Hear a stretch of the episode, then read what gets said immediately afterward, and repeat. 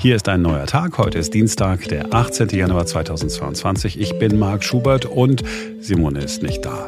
Sie ist morgen allerdings wieder bei uns.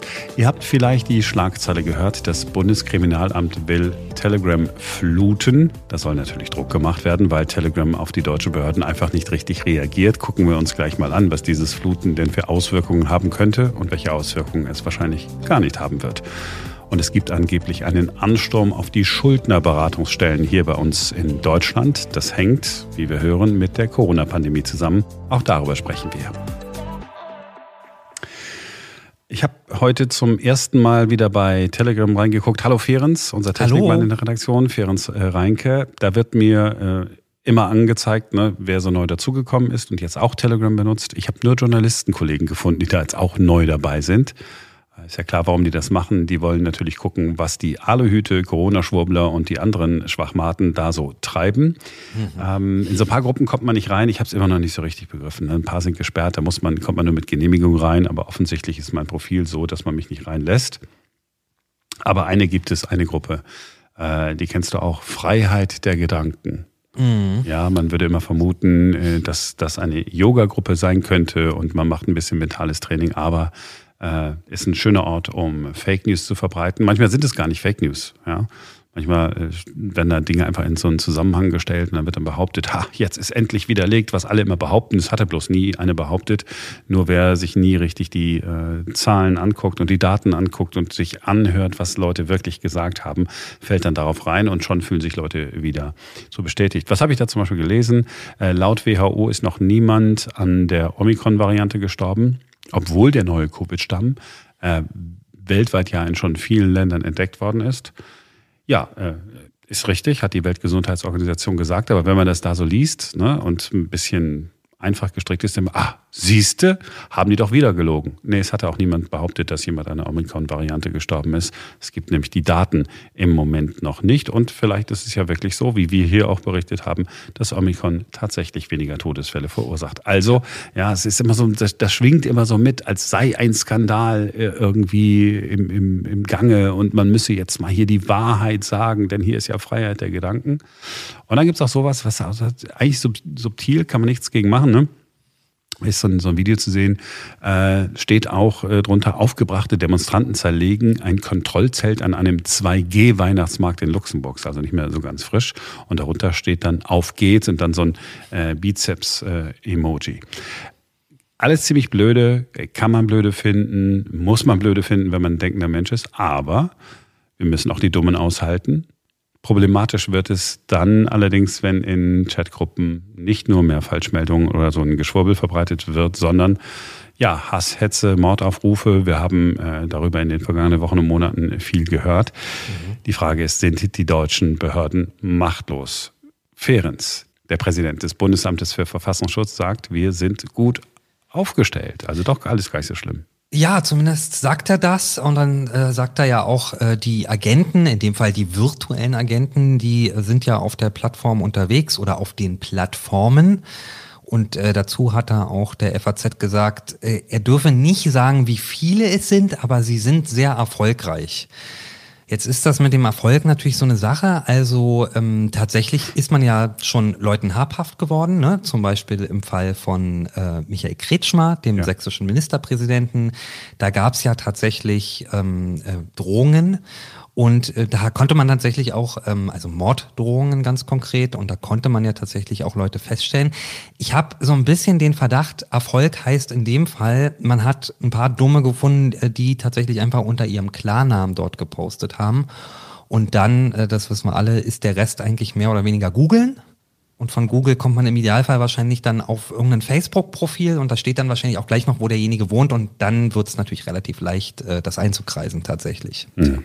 Ja, nicht auszuschließen, dass äh, die, die eigene Dummheit eigentlich sie selbst überführt hat. Und ja, denn das meiste da ist ja tatsächlich offen zu lesen. Das muss man ja vielleicht nochmal dazu sagen. Also das ist, man kann sich das gar nicht vorstellen. Also eigentlich macht es ja wirklich gar keine Freude, in Telegram reinzugucken. Ähm, man muss das wirklich ganz schnell wieder ausmachen, weil man wirklich ganz, ganz schlechte Laune davon bekommt. Ähm, und noch ein ganz komisches Bild von der Welt. Ähm, dabei ist es nur ein ganz winziger Ausschnitt und es sind ja nur relativ wenige, die da tatsächlich aktiv sind. Aber da sind halt wirklich sehr, sehr ähm, Radikale drunter und äh, vieles davon wird tatsächlich einfach offen gepostet. Jeder kann das mitlesen, tatsächlich, ja. Ja, und ich meine, viele wollen aber genau das Schlechte ja da auch lesen, weil die mhm. sich ja dann bestätigt fühlen, weil sie ja finden, dass sie ähm, schlecht behandelt werden in mhm. diesem Staat. Und vielleicht ist auch der eine oder andere darunter, dem es wirklich nicht so gut geht. Und dann ist so ein, ja, so, so ein Feindbild natürlich irgendwie ganz wichtig. So, jetzt waren wir beim Verfassungsschutz. Die sagen, wir sind ganz gut aufgestellt. Und das Bundeskriminalamt sagt, ja, so richtig, wir, wir nicht. wir kommen nicht ran. Telegram ignoriert uns. Die ja. sitzen äh, da äh, im, im, im Ausland und äh, reagieren einfach nicht. Ja, das Problem ist tatsächlich, dass Telegram zumindest offiziell seinen Firmensitz in Dubai hat. Und da hat das Bundeskriminalamt auch schon tatsächlich mehrmals hingeschrieben und versucht, äh, Leute zu erreichen. Nur es meldet sich halt einfach gar niemand zurück. Und man kann dadurch nicht so richtig ja, durchgreifen. Ähm, tatsächlich gibt es wohl auch zwei ähm, Amtshilfeersuchen, aber über die hat Dubai wiederum noch nicht entschieden. Tja, und so kann man eigentlich nichts machen, außer Briefe schreiben, vielleicht auch Faxe, ich weiß es nicht genau. Ähm, aber auf jeden Fall, man kann versuchen, was man will. Es geht einfach keiner ans Telefon, es beantwortet niemand E-Mails und deswegen äh, kommt man da halt einfach irgendwie nicht ran. Ja, ein bisschen hilflos äh, wirkt dann auch, das, mhm. äh, was ja gestern für Schlagzeilen gesagt hat, äh, man wolle jetzt Telegram mit Löschanfragen fluten. Mhm. Ja, das klingt in einem ersten Moment so, aha, äh, Serverüberlastung, da sind die Server lahmgelegt und äh, die deutschen Behörden haben sich gerecht, aber so wird es ja wohl nicht sein, ne? Nee, wahrscheinlich wird irgendjemand armes, zwei oder drei oder fünf Menschen davor gesetzt, die werden dann sich diese Postings angucken und die halt ganz normal melden, so wie du und ich das auch könnten, wie das im Prinzip in jedem anderen sozialen Netzwerk auch ginge. Was Telegram denn damit macht, ähm, vermutlich dasselbe wie mit den Anfragen des Bundeskriminalamtes, äh, gar nichts. Ja, wenn Russland das gemacht hätte, die hätten dann wirklich die Server lahmgelegt, ne? Mhm. Und die kritische ja. Infrastruktur von ja, Telegram, wie es so schon heißt. Jetzt einfach äh, sozusagen, ja, runter äh, wahrscheinlich tatsächlich einen virtuellen Angriff gemacht und äh, versucht, äh, das vom Netz zu kriegen. Abschaltung von Telegram ist immer wieder im Gespräch, ist aber natürlich mhm. nicht ganz so leicht. Ne? Ja, auch ja ein bisschen irreführend, das Wort, weil abschalten können wir von hier äh, aus in Deutschland ja sowieso nicht. Was möglich wäre, wir könnten dafür sorgen, rechtlich, dass die Apps zum Beispiel aus den App Stores verschwinden, sowohl im Google Play Store als auch im App Store von Apple müssten die, wenn es eine gesetzliche Grundlage dafür gibt, gesperrt werden bzw. gelöscht werden. Man könnte sie also aus dem deutschen App Stores nicht mehr installieren. Eine andere Idee sind Netzsperren. Das heißt, man würde die großen Telekommunikationsanbieter in Deutschland, also die Telekom, Vodafone und Telefonica im Prinzip anweisen, auch auf einer rechtlichen Grundlage, dass sie im Prinzip die Seite einfach sperren. Das heißt, man käme dann mit einer deutschen IP zum Beispiel einfach gar nicht mehr auf die Seite. Auch das hat natürlich nur begrenzt Wirkung, weil am Ende kann man das natürlich einfach mit einem VPN-Tunnel umgehen. Das heißt, man gaukelt einfach vor mit einer IP-Adresse, man würde in den USA sitzen oder in Südamerika oder wo auch immer. Und dann, schwupps, kann man einfach auch wieder auf die Seite zugreifen. Also es hat alles so begrenzte Wirkung. Ja, und selbst, also selbst wenn ich dann Telegram gar nicht mehr erreichen könnte, ich meine, wer sich äh, treffen will im Netz, der wird sich im Netz treffen, dann geht halt ja. äh, das, das nächste Ding eigentlich wieder los. Und da fällt mir ein, Telegram wird auch irgendwann Geschichte sein für alle Corona-Schwurbler. Ja, Donald Trump ist doch, ist doch am Start. Also der hat doch da seinen, seinen Blog gestartet, irgendwie kurz nachdem er aus dem Amt ausgeschieden war. Den hat dann irgendwie keiner lesen wollen, hat er nach ein paar Wochen wieder eingestampft. Aber mhm. Truth Social soll seine App heißen. Also ähm, Truth, Wahrheit, Social, muss ich glaube ich nicht er erklären.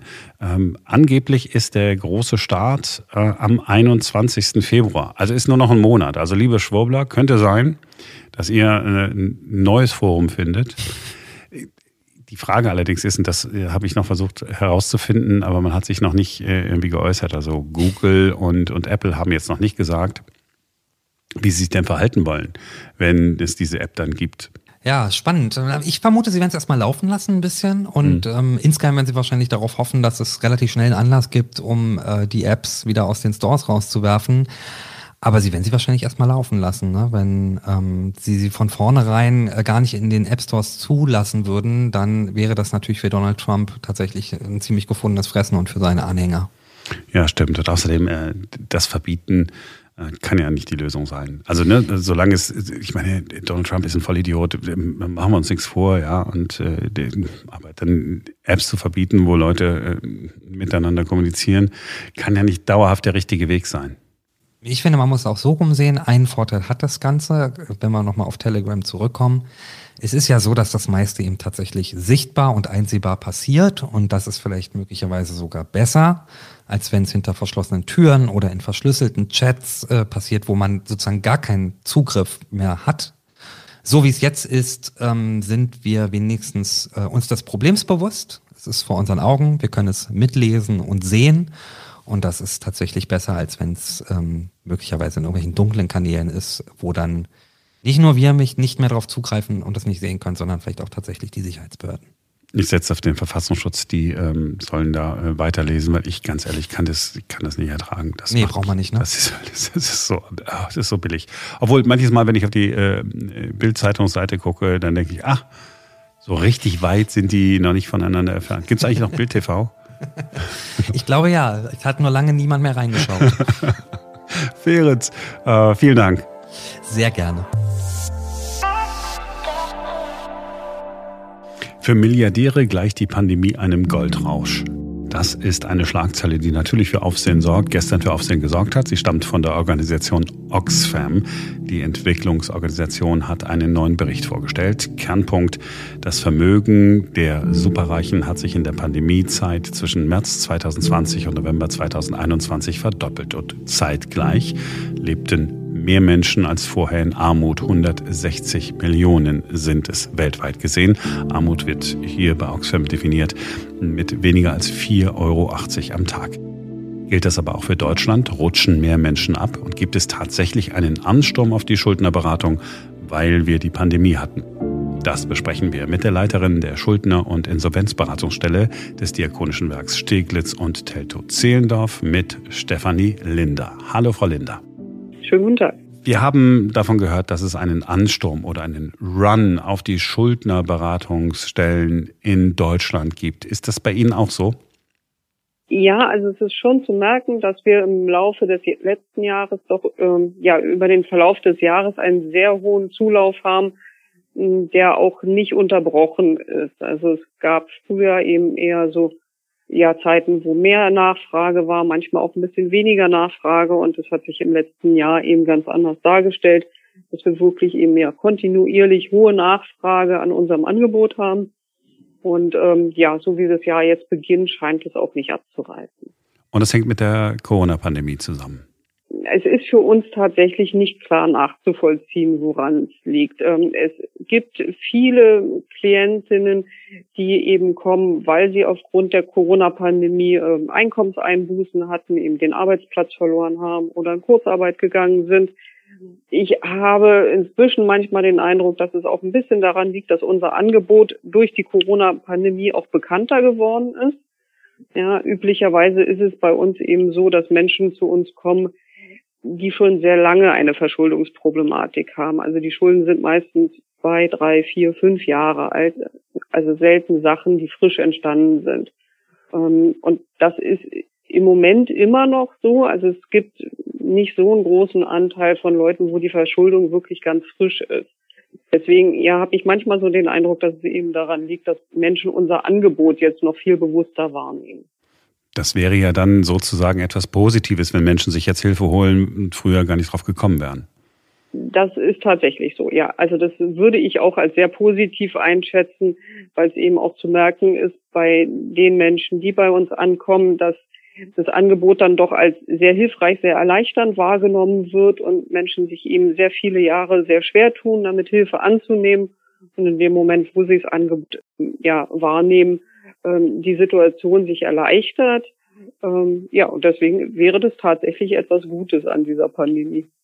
Weil ich hatte nämlich den Eindruck, als ich diese Schlagzeilen jetzt am Wochenende gelesen habe, Ansturm und Run, und in den Artikeln, die ich da gelesen habe, ging es auch alles so in die Richtung, ah, okay, Corona ist die Ursache dafür, dass Menschen verarmen oder in eine Schuldensituation geraten. Das sagen Sie, können Sie jetzt so hundertprozentig nicht in jedem Fall bestätigen. Ja, also das ist für uns tatsächlich schwer zu bestätigen. Und es hat auch ein bisschen was damit zu tun, dass Menschen ja viele Zahlungsverpflichtungen auch schon lange vor dieser Pandemie eingegangen sind und dann vielleicht über einen längeren Zeitraum die Zahlungen immer gerade noch so leisten konnten Und erst in dem Moment, wo die Pandemie zugeschlagen hat, also Auswirkungen hatte, eben durch Kurzarbeit oder durch Arbeitsplatzverlust, ähm, das dann so wurde, dass es nicht mehr händelbar war. Wir als Schuldnerberater hätten uns vielleicht schon gewünscht, dass die Menschen eigentlich schon eher gekommen wären, man da vielleicht mal eine Haushaltsplanung gemacht hätte, geguckt hätte, sind die Ausgaben, die jemand eingegangen ist, sinnvoll und ähm, auch zu stemmen über einen langen Zeitraum. Ja, ist es für uns, wie gesagt, nicht klar nachzuvollziehen, wann der Grund wirklich entstanden ist, dass ja, es irgendwann zu dem Punkt kommt, dass die Schulden gar nicht mehr zu zahlen sind. Frau Linder, wer ist das, wer da zu Ihnen kommt? Das Bild, das ich vor Augen habe, ist eine, eine Familie, die ganz wenig Geld hat, möglicherweise zum Teil von Sozialhilfe lebt. Ist das ein Klischee, das stimmt oder mit der Wahrheit gar nichts zu tun hat? Ein bisschen von beiden. Mhm. Also ähm, es ist ganz bunt gemischt. Also wir haben natürlich viele Menschen, die relativ geringes Einkommen haben, so ungefähr die Hälfte unserer Ratsuchen bezieht äh, Sozialleistungen oder ergänzende Sozialleistungen, aber eben die andere Hälfte auch nicht. Da sind aber auch Menschen dabei mit einem geringen Arbeitseinkommen. Wir haben aber auch Menschen mit hohen Arbeitseinkommen, Beamte, äh, Angestellte. Also das ist tatsächlich ganz breit gefächert. Es geht durch alle Altersgruppen, es geht durch alle Ausbildungsstände, alle Qualifikationen. Ja, Familien, Alleinstehende, Rentner. Also da sind wir wirklich ganz breit aufgestellt. Was ist denn der Grund für Verschuldung? Ist das, ähm, ich bestelle einfach zu viel im, im Internet?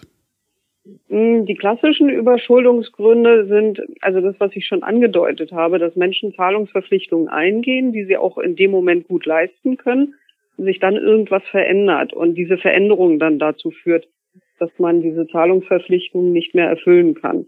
Und es kann eben sein äh, Krankheit, also das Abrutschen in, in Krankengeld, dadurch Einkommenseinbußen. Es kann Arbeitsplatzverlust sein, eben jetzt in der Pandemie viel Kurzarbeit. Es kann die Trennung sein. Ähm, ja, dann sitzt man eben alleine in einer Wohnung, die erstmal viel teurer ist, als man sie sich alleine leisten kann.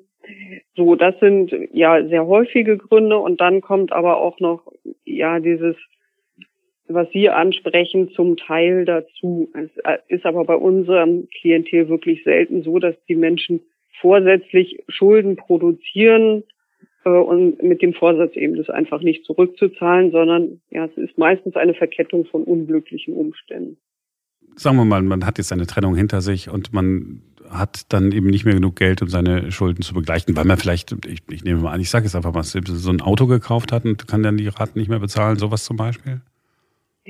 Also es ist tatsächlich eher so, dass der laufende Lebensunterhalt schwer zu decken ist. Ja, also wenn Sie diese teure Miete haben, dann nur noch ein Einkommen zur Verfügung steht.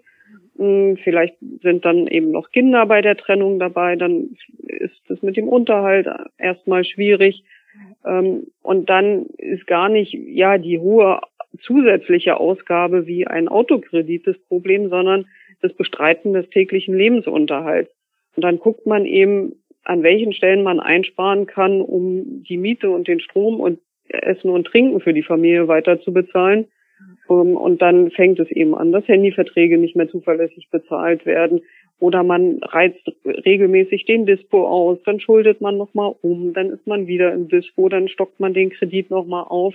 Also das sind eher so Sachen, die sich dann abspielen und deswegen ist es für uns immer ja recht schwer nachzuvollziehen, wo die Ursache eigentlich lag weil Menschen sehr lange versuchen, das Problem alleine zu lösen. Ja, dann bitten sie um Unterstützung bei Familien und Freunden, kommen so über einen sehr langen Zeitraum auch einfach gut, also nicht gut hin, aber sie kommen dann hin, bis irgendwann alle Hilfsmöglichkeiten ausgeschöpft sind. Dann kann man nicht mehr einsparen. Ja, dann sind alle Handyverträge gekündigt, alle Versicherungen gekündigt, die Bank stockt den Dispo nicht weiter auf die Freunde geben kein Geld mehr dazu und dann wird es einfach schwierig oder so schwierig, dass man sich dann eben Hilfe von außen sucht. Und Sie sagen, und Sie haben es vorhin schon einmal angedeutet, die Menschen kommen eigentlich zu spät. Wann ist denn der richtige Zeitpunkt, zu Ihnen zu kommen? Also wenn ich, wenn ich sehe, es ändert sich was und ich befürchte, dass ich irgendwann nicht mehr genug Geld habe, wäre ich dann schon bei Ihnen willkommen? Das wäre tatsächlich ein wirklich guter Zeitpunkt. Also wenn man merkt, ja, ich habe demnächst weniger Einkommen zur Verfügung, dass man sich dann einmal hinsetzt und guckt, welche festen Ausgaben habe ich, welche Einnahmen habe ich und wie entwickelt sich das. Und wenn man da eben denkt, man bräuchte da Unterstützung oder einfach auch jemanden, mit dem man darüber mal sprechen kann, auch dann wäre man bei uns schon richtig, ja. Also man muss nie warten, bis man sozusagen eh, sich elendig fühlt, sondern lieber einfach früher hingehen. Einfach ein ganz normales Beratungsgespräch ist das auch aus Ihrer Sicht. Genau. Man muss sich nicht schämen. Nein, muss man gar nicht, genau. Und wir freuen uns, wenn wir sehr viel schneller helfen können. Ja, in den Fällen ist es ja manchmal wirklich am Anfang mit ein, zwei Gesprächen getan. Den Menschen geht's noch nicht so schlecht, weil sie eben sich seit Jahren mit den Problemen rumschlagen. Ähm, das freut uns dann auch immer sehr in der Beratung. Mhm, von daher, ja, je eher, umso besser und gern eben auch prophylaktisch herkommen. Auch so eine Überlegung, wenn ich merke, dass ich von meinen Rücklagen lebe und ich denke, dass ich das in den nächsten Monaten nicht ändern kann, zu Ihnen kommen. Genau, also wenn man Rücklagen ha hat und von denen kontinuierlich lebt, ja, dann sollte man sich ähm, gerne schon mal bemühen oder kümmern, ja, wie man das Problem lösen kann. Viele Menschen machen es eben genau so, dass sie ihre Rücklagen aufbrauchen und dann irgendwann auch nicht mehr flexibel sind. Also, dass sie dann keine Mittel mehr zur Verfügung haben, um irgendwelche Änderungen vorzunehmen. Also es gibt so Beispiele, da leben Menschen ganz lange in einer viel zu teuren Wohnung, brauchen alle ihre Rücklagen auf und kümmern sich dann darum, wenn sie nichts mehr haben und wenn dann der Ratschlag ist, ja, sie müssen in eine günstigere Wohnung umziehen, dann ist man so gefangen, weil man sich ja auch den Umzug nicht mehr leisten kann, weil man keine Rücklagen mehr hat. Mhm. Wenn man das eher angehen würde, dann ähm, könnte man sich ja viel Grübelei, viel Kummer und Sorgen auch einfach ersparen. Und wie können Sie denn dann helfen? Also wenn wir jetzt mal bei dem Beispiel Wohnung bleiben, der Wohnungsmarkt in allen größeren Städten, auch hier in Berlin, ist extrem angespannt. Eine preiswertere Wohnung zu finden, ist total problematisch. Das stimmt. Also bei der Wohnungssuche direkt oder der Vermittlung von günstigen Wohnungen können wir auch nicht helfen. In vielen Fällen ist es aber eher so, ja, mit Menschen das Gespräch suchen und gucken, welche Möglichkeiten gibt es. Und wir können erstmal gucken, gibt es sonst irgendwelche Einsparmöglichkeiten? Also ist nicht nur die Wohnung das Problem, sondern vielleicht irgendwelche unsinnigen Versicherungen, die noch bezahlt werden. Kann man da irgendwas ändern?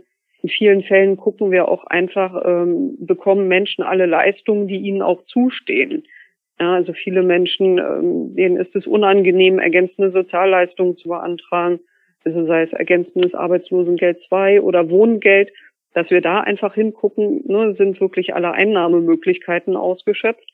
Und dann ist es eben manchmal auch wirklich so, dass wir dann darüber sprechen, ja, dass die Wohnung zu teuer ist es dann vielfach gar nicht daran scheitert, dass die Leute keine günstigere Wohnung finden, sondern dass es daran scheitert, dass sie nicht umziehen wollen. Ah, okay.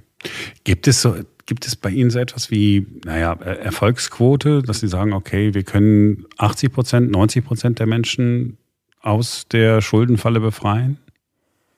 Das kommt ein bisschen drauf an, wie man Erfolgsquote in dem Fall ja definiert. Also ich bilde mir schon ein, dass wir sehr vielen Menschen helfen können und sei es einfach damit, sie darüber zu informieren, was, wenn man Schulden hat, eigentlich passieren kann und was vor allem alles nicht passieren kann. Und viele Menschen haben ganz ja falsche Vorstellungen, was im schlimmsten Fall passieren kann. Also da gibt's Vorstellungen wie, sie kommen ins Gefängnis, wenn sie Schulden haben, oder die Kinder werden ihnen weggenommen. Und wenn man diese Sachen aufklärt, dann sind Menschen schon sehr viel entspannter und beruhigter. Und ich empfinde auch das als große Hilfe und als Erfolg. Ansonsten, man kann über einen längeren Zeitraum sehr vielen Menschen helfen, ihre Schulden auch wieder loszuwerden. Das ist aber in der Regel ein sehr, sehr langer Prozess, der sich über mehrere Jahre hinzieht. Deswegen können wir da die Erfolgsquoten nicht so richtig nachvollziehen. Ja, es ist, was Sie gerade gesagt haben, selbst wenn dieses Gespräch, äh, das eine Gespräch äh, schon ein bisschen hilft, ist das doch was. So, für den äh, Schuldner ist es alles kostenlos, korrekt? Genau, also wir sind eine vom Bezirk finanzierte Schuldnerberatungsstelle und ähm, da ist die Beratung eben für die Schuldner kostenlos. Reicht denn das Geld, das Sie bekommen, aus? Das, ähm, also wir bekommen das Geld vom Bezirk, das reicht in diesem Jahr aus. Ähm, es ist immer etwas unklar, wie es in den nächsten Jahren aussieht. In der Vergangenheit hat das immer sehr gut geklappt und wir hoffen natürlich, dass es auch in der Zukunft weiter so läuft, dass wir die Mitarbeiter, die wir haben, halten können und ähm, eben das Angebot, so wie es besteht, aufrechterhalten können. Wenn wir es in den nächsten Jahren vielleicht noch ein bisschen ausbauen könnten, das Angebot wäre das, glaube ich, ja gerade im Nachgang zur Corona-Pandemie sinnvoll. Botschaft ist angekommen. Das freut mich. Frau Linde, haben Sie vielen Dank für den kurzen Einblick in Ihre Arbeit. Ich wünsche Ihnen viel Erfolg bei der Arbeit, dass Sie möglichst viele Menschen beruhigen können und ihnen helfen können. Dankeschön. Ja. Vielen Dank.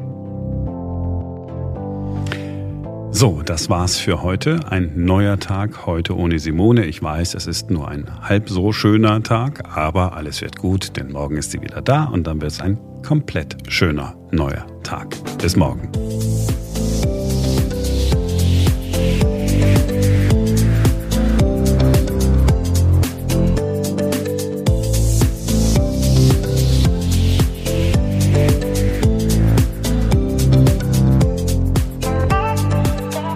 Der Bundesamt des, äh, Quatsch, der Präsident des Bundesamtes für Verfassungsschutz.